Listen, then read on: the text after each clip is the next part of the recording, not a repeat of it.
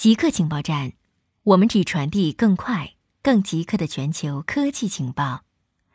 首先插播一则通告：之前每周二播出的《极客情报站》特别版已经独立更名为《赛博故事》，成为独立专辑。大家可以在科技行者找到新专辑，请大家关注收听。日本奥运会可能推迟一两年举办。日本奥组委执行委员会成员高桥智之表示，如果东京奥运会因为全球新冠病毒疫情的原因无法在今年夏天举行，推迟一到两年是最为可行的选择。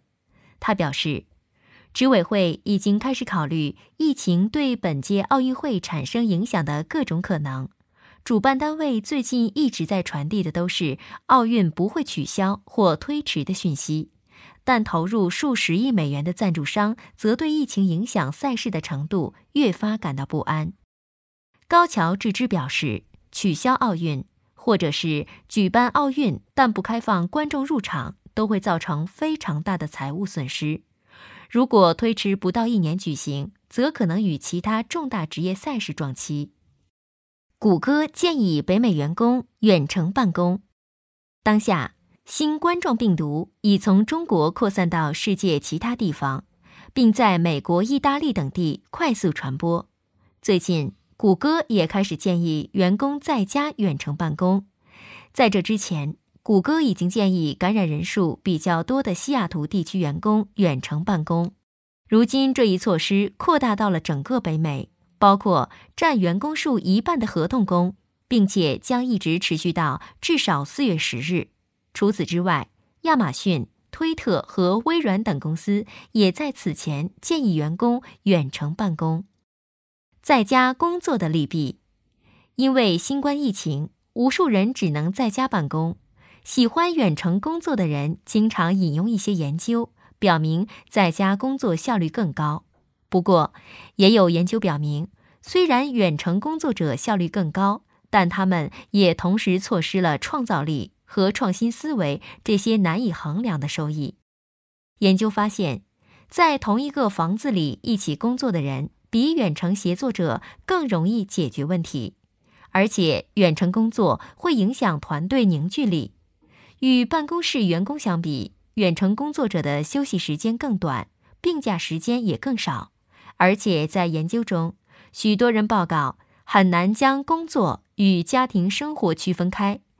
如果你是一个希望员工提升效率的老板，这是一件好事；但如果你是一个希望实现工作与生活平衡的人，这种方式并不理想。RSA 安全会议一名出席者病毒测试阳性。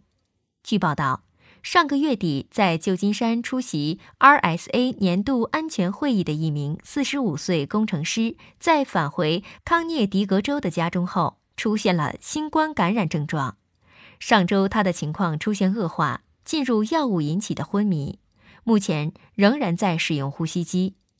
RSA 安全会议于二月二十四至二十八日在旧金山举办，一般来说有接近四万人出席，但今年因为疫情减少到五百人，中国的多家公司都取消了行程。麻省理工学院将当前学期剩余课程全部搬到网上。因新冠疫情，麻省理工学院校长宣布，当前学期剩余课程全部转移到网上。校长称，下周的课程全部取消，并且在接下来的春假结束后，本科生也暂时不需要回校。而目前住在学校的本科生也被通知，在三月十七日前必须离校。剩余学期的所有课程将全部通过网络课堂进行。截止目前，麻省理工学院所在的麻省有四十一例确诊或推定确诊病例，其中三十二人的感染源于波士顿的一个当地会议。此外，哈佛、斯坦福等知名大学也都采用了线上课堂取代线下课堂的措施，以减少传染。固定时间，固定地点。我们下次再见。